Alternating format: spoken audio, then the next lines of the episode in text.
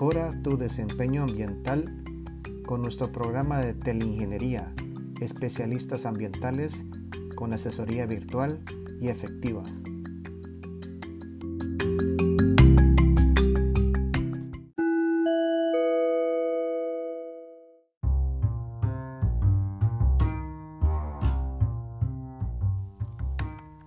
Muy buenos días, colegas, amigos. Un nuevo segmento de nuestro podcast ambiental Circularidad del Centro Guatemalteco de Producción Más Limpia. Hoy es 4 eh, de agosto, ya estamos cerca de las 9 con 35 minutos de la mañana en horario de Guatemala. Y pues estamos eh, muy emocionados eh, ya que hoy vamos a estar conversando de un tema muy importante algo que, como centro vemos de relevancia de seguir contribuyendo a que se conozca cada vez más por las consecuencias, por el contenido y los beneficios que esto, que este tema eh, pues ha otorgado en el tiempo. Y hoy vamos a estar conversando del tema de ecotoxicología. Y, y bueno, es un tema muy interesante, pero sobre todo creo que es muy, muy importante. Y, el día de hoy es una entrevista a dos personas. Hoy tenemos a dos colegas, dos amigos que, pues, a nivel personal yo les tengo, pues, un respeto por, por su trayectoria y por, por, pues, por las personas que son. Hoy tenemos a Mireya Archila, que es la directora ejecutiva de Geoambiente. Bienvenida, Mireya. Y también tenemos a mi colega Pablo Mayorga de CEPRA, es el director de CEPRA que eh, tenemos el gran gusto de que sea parte de la iniciativa Sociotech, de esta iniciativa que creo que ustedes ya han escuchado, que nosotros estamos fomentando de tener una vinculación intensa y permanente con la oferta ambiental del país, con el ánimo de que pues eh, la gente y las empresas conozcan qué soluciones ambientales hay en Guatemala para que puedan ser utilizadas y así obtener los beneficios pues, de cada solución. Entonces hoy vamos a estar conversando un poquito de ecotoxicología sobre pues qué es, por qué es importante y qué beneficios se obtienen. Pero eh, antes de iniciar con y darle la palabra a, a Mireya y a Pablo, pues eh, para nosotros también es muy, eh, pues muy importante hacer una mención con todo el respeto y en memoria de nuestro colega Rodolfo Girón de Coquimsa, pues lamentablemente pues falleció, nos dejó dio un paso muy importante en el ciclo de, vida que en los que nosotros creemos abiertamente, pues esperamos que estemos la fe y la esperanza que Rodolfo está en la gloria, que está descansando en paz y que bueno, hacemos esta mención porque Rodolfo eh, otorgó muchas cosas al gremio ambiental del país y eh, también fue fundador de Ecoquimsa, que también es sociotec del centro y pues nos, nos vemos muy afectados, pero también eh, pues con la esperanza que esté muy, muy, muy en paz, muy en la gloria eh, pues de, de, Dios. Entonces, eh, pues le enviamos un gran abrazo, el más sincero pésame a los colegas y pues sobre todo a la familia de Rodolfo. Entonces eh, hacemos esa mención, era fue una noticia muy eh, impactante para nosotros, pero hacemos esta mención en memoria de Rodolfo. Entonces, pues Mireya eh, y Pablo, pues los invito a que hagan un saludo pues inicial a la audiencia, por favor, y muchas gracias por estar con nosotros. Mireya. Bueno, muy buenos días. Muchísimas gracias Luis por la oportunidad y me uno también a la nota de, de duelo por eh, el fallecimiento de, Rodolfo.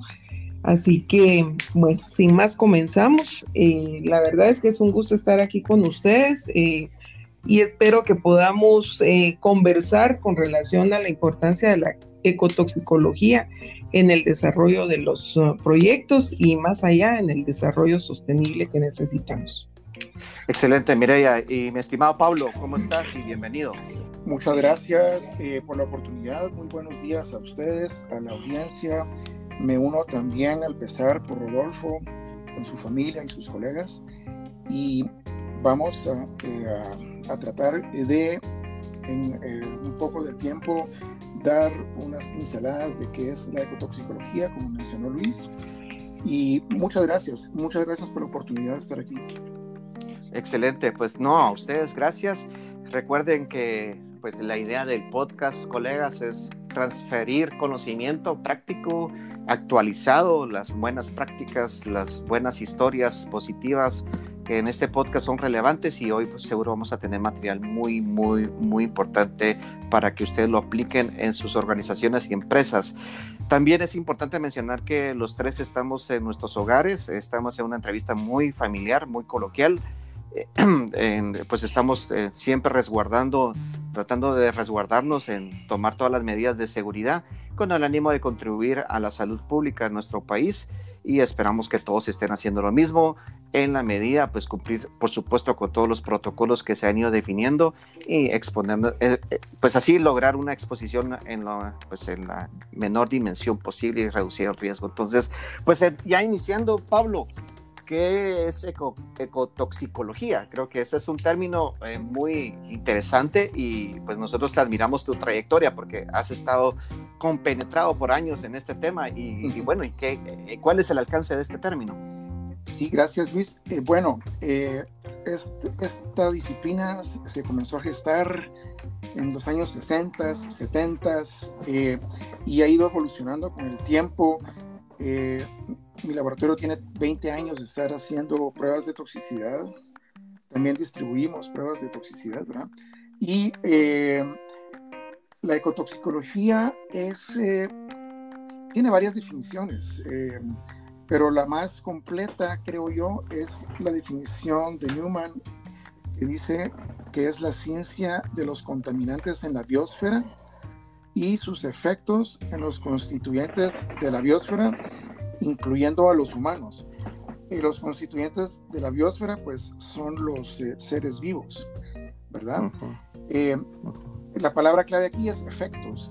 Eh, vemos los efectos que hay en, en, los seres vivos, incluyendo a los humanos el planeta no, no, es solo naturaleza, también tiene eh, ecosistemas urbanos, eh, humanos, eh, donde estamos incrustados. Y a nosotros los eventos de contaminación también nos pueden afectar y a, causarnos efectos, no solo a los peces, a los insectos, a las plantas.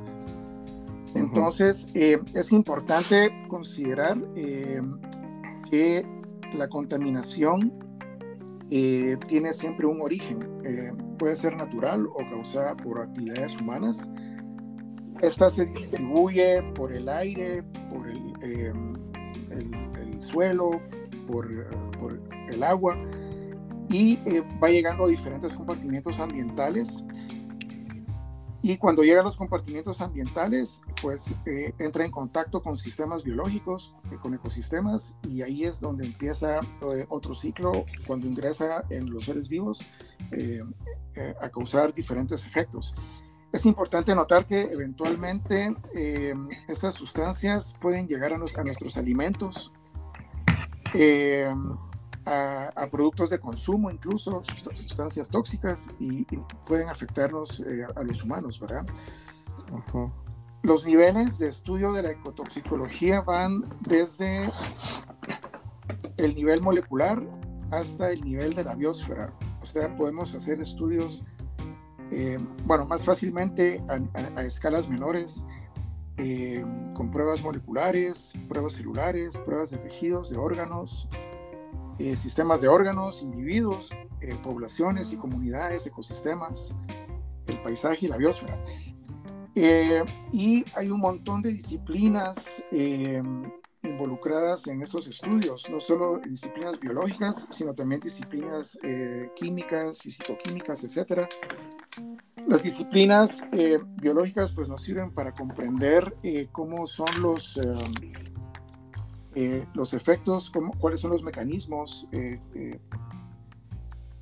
cuáles son los resultados de estos efectos y las ciencias físicas, químicas, etcétera, nos ayudan a, describir cómo sucede el, transporte y la transformación de las sustancias en el ambiente. Sí, entre los efectos que más se evalúan en la ecotoxicología eh, están eh, la mortalidad, eh, que es muy fácil de, de evaluarla. se, uno puede ver con las pruebas que uno hace si los organismos están vivos o están muertos. Y em, hay otras pruebas ya un poquito más eh, de efectos diferentes como el crecimiento, la elongación de una raíz o el crecimiento del cuerpo de, un, de un ostrácodo, por ejemplo. El crecimiento, la inhibición de crecimiento es un efecto eh, eh, que le llamamos un efecto crónico. Y eh, hay otros efectos sub, subagudos, subcrónicos, pero no vamos a entrar en detalles.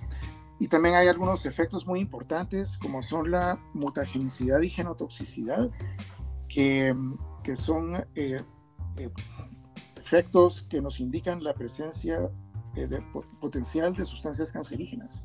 Es muy importante, ¿verdad? Sí, sí, claro.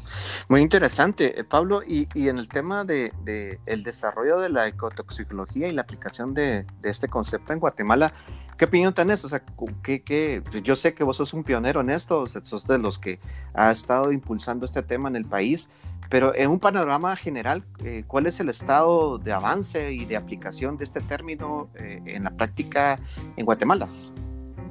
Bueno, sí, como les conté, eh, desde hace 20 años estamos eh, con esto. Eh, ha sido un, camino lento y largo. ha habido diferentes usuarios de, de, los servicios, desde universidades, proyectos de investigación, tesis, organizaciones no gubernamentales y también empresas, principalmente del área de minería eh, recientemente eh, estamos atendiendo también a alguna hidroeléctrica y a, minería no metálica también. Y eh, más adelante, más adelante Mireia le va, les va a contar su experiencia como usuario de estos servicios en, en, en, otras actividades industriales. Y hay, hay hay varios usuarios y esperamos que esto vaya creciendo eh, porque es muy importante. Eh, es, muy es muy importante, como les vamos a, mencionar más adelante. Eh, bueno, o se los quiero mencionar de una vez porque es importante. Exacto. Sí, porque, porque es importante el monitoreo, de, que, que, introduzcamos la variable de ecotoxicología dentro del monitoreo ambiental ya y enfocarnos un poco más a las operaciones empresariales o industriales, ¿verdad? Y, y cuándo sí, cuándo no se puede utilizar este término y esta capacidad de análisis de la ecotoxicología. Sí, eh, lo que sucede es lo siguiente. Eh, los riesgos de la contaminación ambiental eh, normalmente y a nivel mundial se miden solamente por medir la presencia y la cantidad de sustancias químicas contaminantes individuales. Entonces, eh, esto es, ventajoso conocer qué sustancias tenemos presentes en una muestra ambiental. Y, no solo hablamos de industrias, ¿verdad, Luis? También yo creo que, las aguas municipales, eh, las aguas residuales municipales, eh, exacto, tienen también un cóctel de, sustancias interesantes. También la, la agricultura, etcétera. Pero no nos enfoquemos solo en industria, en todos, eh, casi en todos los ámbitos se debe aplicar esto. Entonces lo que, lo que pasa con los análisis químicos cuantitativos es que nos dicen qué hay y cuánto hay. Eh, hay algunas desventajas, es que eh, hay límites de detección con los aparatos analíticos, pero sobre todo los análisis químicos cuantitativos no nos dicen si lo que hay es dañino o no. La, la, forma de saber si es dañino o no eh, los contaminantes en una muestra ambiental es haciendo pruebas de toxicidad. Eh, hay, hay, ejemplos en la literatura y ejemplos eh, de investigaciones hechas en mi laboratorio de en, en, unos países, en Serbia, hicieron un estudio de que las aguas residuales de, municipales de una ciudad cumplían con las normas químicas de, de, riesgo, o sea, cumplía eh, y según las normas químicas estaba todo bien. Pero vienen los científicos, hicieron pruebas de toxicidad y el, el efluente tratado era tóxico. Entonces, el, los parámetros químicos no fueron suficientes en esta ocasión para decirnos si el efluente resultante era eh, seguro o no para ser descargado. Igual hace, igual hace algunos años hicimos un, un pequeño estudio evaluamos eh, agua de pozos del Valle de Guatemala y algunos pozos mostraron toxicidad. hubo un pozo que, sí definitivamente era muy tóxico y lo divertido de todo esto es que cumplía con la norma Cobanor de agua potable. Entonces, nuevamente, una norma basada en parámetros cuantitativos no fue suficiente para decirnos eh, que esa agua era segura. Entonces, aquí hablé de, dos ámbitos de aplicación de la ecotoxicología, que son aguas residuales y agua para consumo. Eh, de hecho, eh, Sí, e, esos son los ejemplos más, más, eh, más frescos que tengo. Eh, sí, yo, yo creo que es, sí, yo creo que es, es interesantísimo y alarmante lo que estás comentando. Y, bueno, y, y, para los que nos están escuchando, tengan la claridad que este es un mensaje que Pablo lleva dos décadas diciendo en el sentido de que no es eh, que la regulación incluso que tenemos en Guatemala pues no está incluyendo, este, de cierta forma, pues no está incluyendo estos términos y miren el riesgo en el que estamos. Y dirigirnos un poquito para escuchar ya a, a. Eh, pues sabemos también, Mireya, que usted tiene una vasta experiencia en temas de monitoreo ambiental y pues si nos puede contar un poco eh, cómo ha sido su vinculación con estas metodologías de la ecotoxicología. Sí, muchas gracias, eh, Luis. La verdad es que em, cuando hablamos de la, de la calidad ambiental, ¿verdad? Hablamos de varias cosas. Uno, eh, de las... Ah, de los posibles contaminantes que hay y para eso es que realizamos todos estos análisis de laboratorio relacionados a agua, suelo, aire y etcétera. Pero no sabemos el efecto y para eso es que sirve la ecotoxicología, para poder em, tener un panorama real en cuanto a cómo afectan los contaminantes a todos los organismos, como bien lo dijo Pablo, desde el punto desde, la, desde molecular hasta la parte de la biosfera, o sea, le hace En ese sentido, eh, nosotros lo hemos utilizado eh, como un servicio al cliente, como un análisis complementario eh, con diversas, diversas funciones. Uno, saber exactamente que lo que, que, cuál es el efecto del vertimiento que se está haciendo, digamos, a un cuerpo receptor, ¿verdad? Y en ese sentido, esto es muy importante porque recordemos, Luis, que la ley hoy en día en Guatemala, desde, el punto de vista contaminación, la contaminación es un delito penal que se eh, establece como una suposición, porque así está eh, conceptuado en, la, en el Código Penal. Entonces, a los industriales, la verdad, es, esta es una herramienta de mucha utilidad porque efectivamente no solo van a hacer los análisis, digamos, de la calidad de las aguas que se descargan o los contaminantes en los suelos, digamos, por, por temas de plaguicidas, etcétera, sino que si se hace estos estudios ecotoxicológicos, también entonces existe la oportunidad de saber si, esos, eh, si estos vertimentos de contaminantes de las aguas residuales o en suelos, etcétera, son en verdad tóxicos a nivel de, las, ah, de los diversos eh, eh, niveles de, interés, ¿verdad?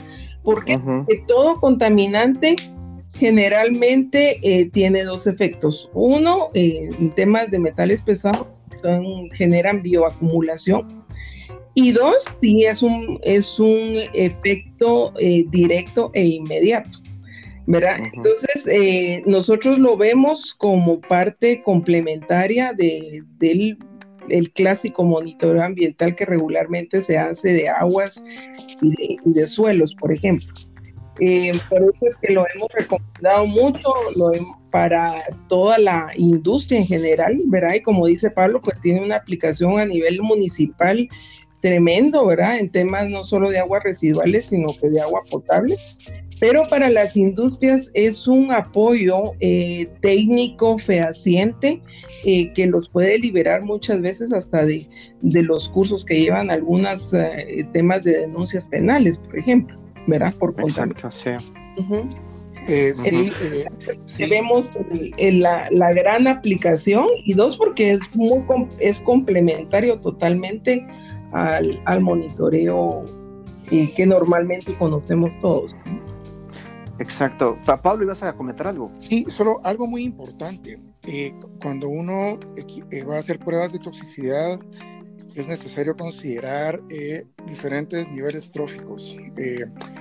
o sea, hay que usar representantes de por lo menos tres niveles tróficos, que son los descomponedores, bacterias, protozoarios, etcétera, hongos, productores, que son plantas, y consumidores que son herbívoros o carnívoros. Es, es, necesario usar una, una batería de ensayos para tener más relevancia eh, ecológica, porque eh, eh, hay organismos que son más, más, sensibles que otros. Entonces, si, yo, si, yo, utilizo solo una, un bioensayo, y ese sale negativo, pero si eh, quizás sale positivo con otro, entonces yo estoy perdiendo, perdiendo información. Es necesario utilizar eh, una batería de ensayos. Eso es bien, bien importante. Y, y, en, desde hace varios años, eh, con un grupo de colegas de diferentes sectores, algo muy importante que debe saber la gente es que hemos elaborado normas como honor normas técnicas guatemaltecas basadas en, normas ISO o ASTM eh, para dar sustento eventualmente a, algún otro tipo de disposición, eh, ¿verdad? Eh, o sea, hay, hay, normas oficiales guatemaltecas que, que, han sido aprobadas por los diferentes sectores y precisamente son de diferentes organismos de diferentes niveles tróficos. solo quería agregar eso que, que es muy importante.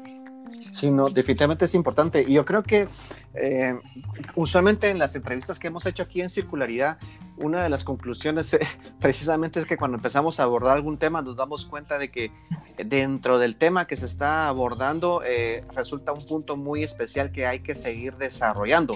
Yo me atrevo a pensar, Pablo, que deberíamos hacer una entrevista más adelante solo sobre bioensayos, porque creo que es, es, según entiendo, esa es una de las bases técnicas de, la, de, sacarle provecho y hacer bien el, el, concepto, aplicar bien el término de ecotoxicología, porque eso también lo hemos visto en algunas empresas que pues hacen la medición de alguna forma, pero no hacen todo el, el ciclo de completo de la técnica y están omitiendo información que puede ponerlos en riesgo o están perdiendo dinero o están poniéndose en un riesgo de incumplimiento legal y como dice Mireya, hasta penal, ¿no? Entonces, para que quede grabado, sería bueno hacer otra entrevista solo muy, muy específica en bioensayos, porque creo que en el último comentario que haces esto es básico para que la gente entienda que eh, si lo hace a medias, a final de cuentas no termina siendo útil, ¿no? Tiene información, información incompleta.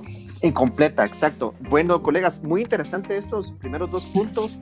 Eh, creo que, que, es, ya entendemos un poco sobre el alcance de la ecotoxicología, por qué es importante, cuál es el complemento. No es solo para la industria, no solo es para grandes rubros. Eh, ya se comentó por parte de Mireia y Pablo que esto debería de estar implementándose a nivel municipal por el tema de salud pública eh, y no digamos pues también para el ambiente. Entonces en este momento vamos a un pequeño corte y regresamos con los colegas de eh, los colegas Pablo y Mireia que nos están pues, compartiendo información hoy sobre ecotoxicología. Regresamos en unos segundos.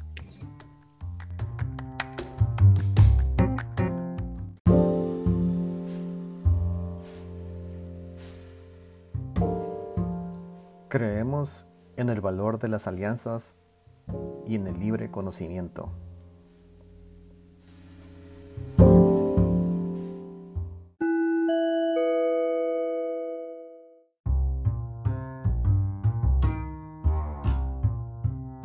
Amigos, de regreso aquí en este segmento de circularidad, hoy estamos pues con dos colegas que pues, agradecidos realmente que estén acá compartiendo su información experiencia. Estamos con Mireia Archila de Geoambiente y también con Pablo Mayorga, que es de nuestro Sociotec en CEPRA. Y pues muchas gracias por estar acá. Y pues ya hablamos un poco sobre qué es ecotoxicología. Eh, todavía no estoy muy, no tengo tanta práctica, Pablo, pero con, más, si hacemos más entrevistas vas a ver que me va a fluir más el término. Eh, creo que sí se han compartido cosas muy importantes sobre eh, la relación con el monitoreo ambiental, muy enfocado a empresas. Ahora, pues ya se habló un poco sobre los beneficios en sí, de, creo que el beneficio que ha sobresalido es eh, identificar riesgos, ¿no? Identificar riesgos, que eso se pueden traducir a que si no se controlan pueden llegar incluso a un nivel penal. Eso es pues básicamente un, un resumen de esto. Pero, ¿qué otros beneficios se pueden identificar? ¿Ustedes han identificado algún otro beneficio? Que pueden utilizar las empresas eh, eh, pues, eh, cuando realizan su monitoreo ambiental y que dentro de ese monitoreo ambiental introducen el, tema de ecotoxicología. Y sí, sí, si me permites, Luis, sí, por supuesto. el primer beneficio, digamos, es que puede, puedes predecir los efectos de la contaminación y por lo tanto entonces puedes implementar eh, medidas, eh, medidas correctivas o medidas de diseño de, los procesos para poder eh, evitar llegar a esos, a esos niveles tóxicos que generalmente son los que se establecen o se identifican con los bioensayos. Lo segundo es que a nivel de, planificación de, digamos, de, las actividades industriales, es una herramienta sumamente útil para poder entonces planificar acciones de descontaminación en aquellos sistemas donde ya hay una intervención antropogénica eh, o donde hay actividades eh, intensivas que generan algún tipo de, contaminación y de efectos en, los seres vivos. Y lo tercero es que como integra estos efectos de, estrés desde, desde la parte molecular hasta la parte de comunidades, entonces eso te da la, oportunidad también de poder eh, determinar hasta las cargas de, soporte que puede tener el, el ecosistema y los efectos que puede tener con relación al vertimiento de ciertos contaminantes. Entonces yo lo veo más allá también como una muy buena herramienta hasta para el ordenamiento territorial, sobre todo para temas de, eh, de enfoque de, de, crecimiento industrial, por ejemplo. otro tema muy importante es obviamente la calidad de riego de las aguas, sobre todo para áreas de cultivo. Esto es de lo que nadie habla mucho, más sin embargo, eh, lo que se cultiva es lo que nos comemos. Entonces, eh, la, la, relación es una relación muy directa y considero que esta sería una herramienta súper útil para todos los agricultores, sobre todo un país como el nuestro, donde la agricultura todavía es, eh, o es más bien una de las mayores, mayores actividades económicas. Sí, y esto va muy enfocado, lo que comenta Mireia es eso, es como a lo del agua, ¿no? O sea, el agua puede estar, eh, puede ser potable y aún así tóxica. O sea, e, eso es, creo que es un mensaje muy claro que se está dando el día de hoy.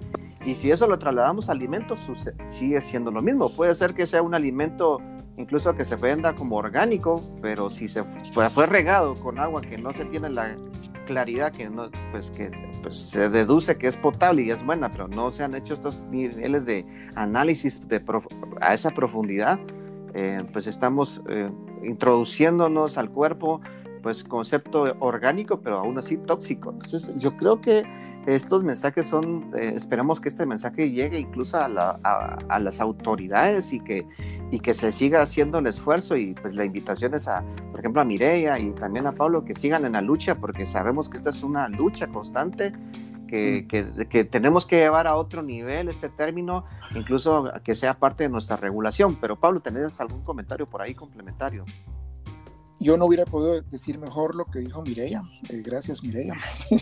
Eh, eh, solamente sí, hay, hay, que tomar en cuenta, aunque estemos trabajando con organismos pequeños, esos son indicadores de la calidad.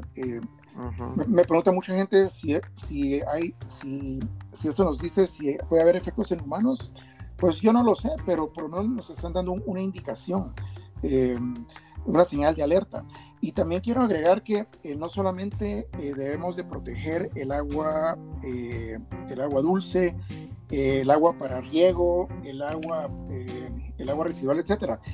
algo que, se, que es muy olvidado y que me da mucha tristeza es que también tenemos que proteger los esteros y los ecosistemas marinos. Tenemos también, también tenemos pruebas para esos ambientes eh, eh, de esteros y ambiente marino, eh, que son total, es totalmente diferente ahí el, el, el, metabolismo de, los, de las sustancias tóxicas, pero acuérdense que la mayor parte del oxígeno que respiramos en el planeta viene del océano, no de los bosques.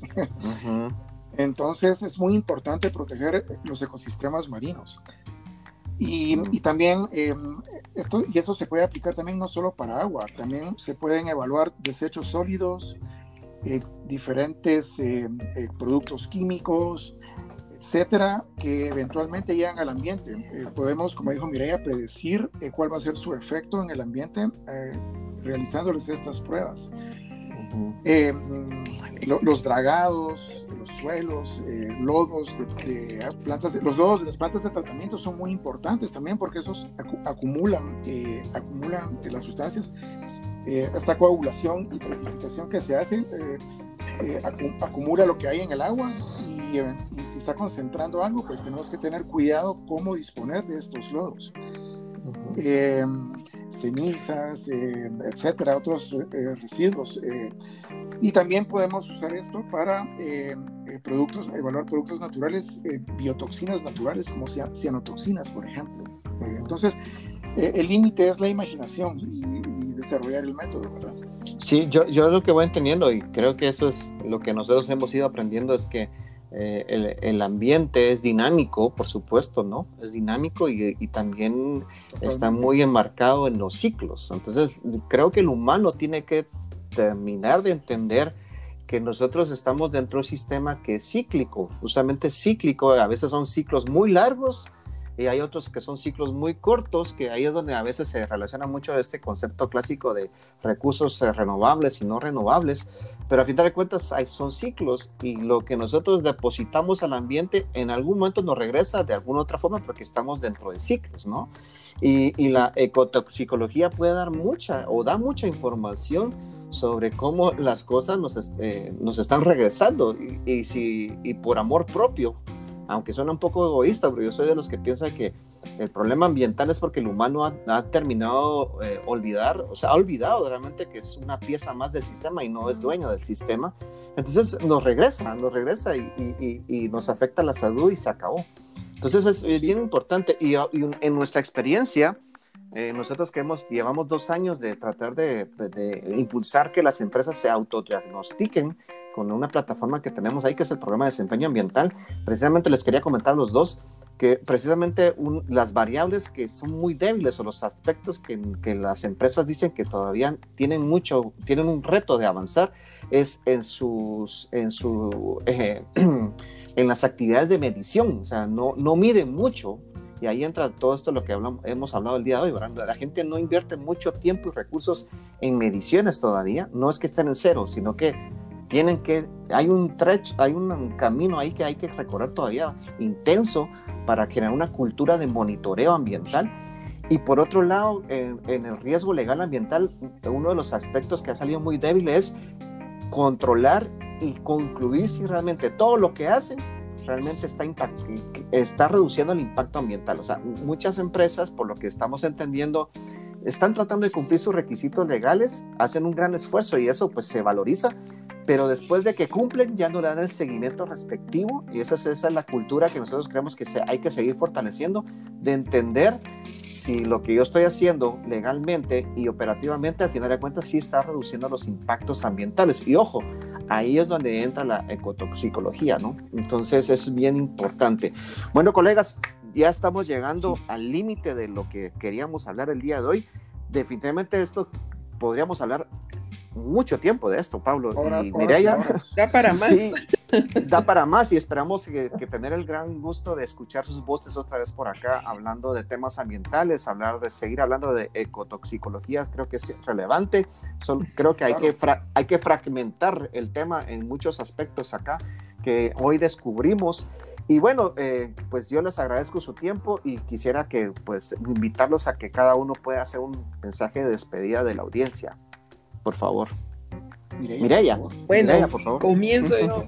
La, verdad es que con, todo lo, discutido en estos breves minutos, pues se evidencia que el, tema, la verdad, da para más. Lo esencial acá es tener la, la conciencia, no sino de comunidad, que necesitamos reglamentar o complementar nuestra legislación con, con este tipo de pruebas. ¿Por qué? Porque es la única manera en que vamos a entender realmente el efecto de la potencial contaminación que se puede causar. El no hacerlo por la naturaleza generalmente de bioacumulada de, de esta contaminación, sobre todo cuando hablamos de, metales pesados, pues definitivamente eh, hace la, genera la necesidad de que se regule eh, o se incluya dentro de la regulación este tipo de, ensayos. Muchísimas gracias, ha sido un placer ahí eh, compartir con, con, Luis y con Pablo y siempre pues quedamos a la orden. Este es un tema tan interesante que hay que, hay que dividirlo en subtemas, Luis. Muchísimas gracias, que tengan todos muy feliz día a la audiencia. Gracias, Mireya. Pablo, mi estimado Pablo. Sí, muchas gracias por el espacio. Eh, realmente a mí me apasiona lo que hago. Es, eh, por eso ya llevo 20 años haciéndolo y no he tirado la toalla en los momentos difíciles. Y no hay que hacerlo. No, no, jamás, jamás, Y eh, pues sí, invito a, quienes quisieran pues ver cómo están sus, sus efluentes, sus aguas, etcétera, que nos contacten estamos a la orden. Eh, yo creo que esto por algo se usa en todo el mundo desde hace tantas décadas. Em, e-, es eh, algo, algo muy bueno para todos, es algo que, que nos va a ayudar a tener una mejor calidad de vida y a mejorar eh, la naturaleza. Exacto. Así que estamos, estamos a la orden. Por supuesto, sí. Eh, gracias, Pablo. Gracias, Mireya, por esto. Sí, eh, la invitación para los que nos están escuchando, si están en Guatemala, pues ya saben que aquí está CEPRA, que los puede ayudar con esto. Los invitamos a que sí seamos cada vez más responsables y que pues sí tenemos que invertir recursos y tiempos y tiempo para esto. Tenemos que entender, eh, si se dan cuenta, estamos hablando que esto es un efecto silencioso. No está medido, eh, y nos carcome eh, en silencio, ¿no? Y ahí está, y, Pablo ha mencionado algo muy importante, calidad de vida. Y la calidad de vida es para todos. Entonces, definitivamente tenemos que ser responsables, tenemos que invertir recursos y tiempos en estas, en estas técnicas, en estas metodologías, en pro de todos, en pro de todos. Eh, hay que seguir trabajando muy, muy, de una forma muy ardua en este tema ambiental, hacer conciencia y para eso estamos abriendo estos espacios de diálogo, de conversación con especialistas nacionales como, como Pablo, como Mireia, que tienen una vasta experiencia y que debemos ser inteligentes, aprovecharlos de forma positiva en pro de, del bien común. Entonces, colegas, Pablo, muchas gracias. Espero que todo vaya bien en sus casas, igual Mireia, que todo vaya bien en sus familias. Cuídense mucho. Eh, nuevamente, un gran abrazo a los amigos, a los colegas de Coquimsa. Fuerza todo tenemos que seguir adelante, eh, seguro todo va a ir bien eh, en pro y en memoria de nuestro estimado Rodolfo. Eh, un gran saludo a todos los que nos han escuchado, gracias por estar en Circularidad. Eh, será un gusto eh, verlos, eh, escucharlos, verlos imaginariamente que están con nosotros en el siguiente segmento, que vamos a hablar un poco de economía circular en el siguiente entrevista con alguien de, Santiago, que está en Santiago de Chile, con el, con el doctor de Luis Serna. Vamos a estar conversando un poquito de esto. Entonces, muchas gracias, les deseo todo el éxito, cuídense. Seamos responsables con el tema de la pandemia y también no perdamos de vista que tenemos que ser responsables con el ambiente, independientemente que tengamos en esta situación tan atípica de nuestras vidas. Tenemos que salir bien de esto si nos apoyamos. Un gran gusto, el Centro Guatemalteco de Limpia está a la orden y nos vemos en el siguiente segmento. Cierro sesión. Gracias.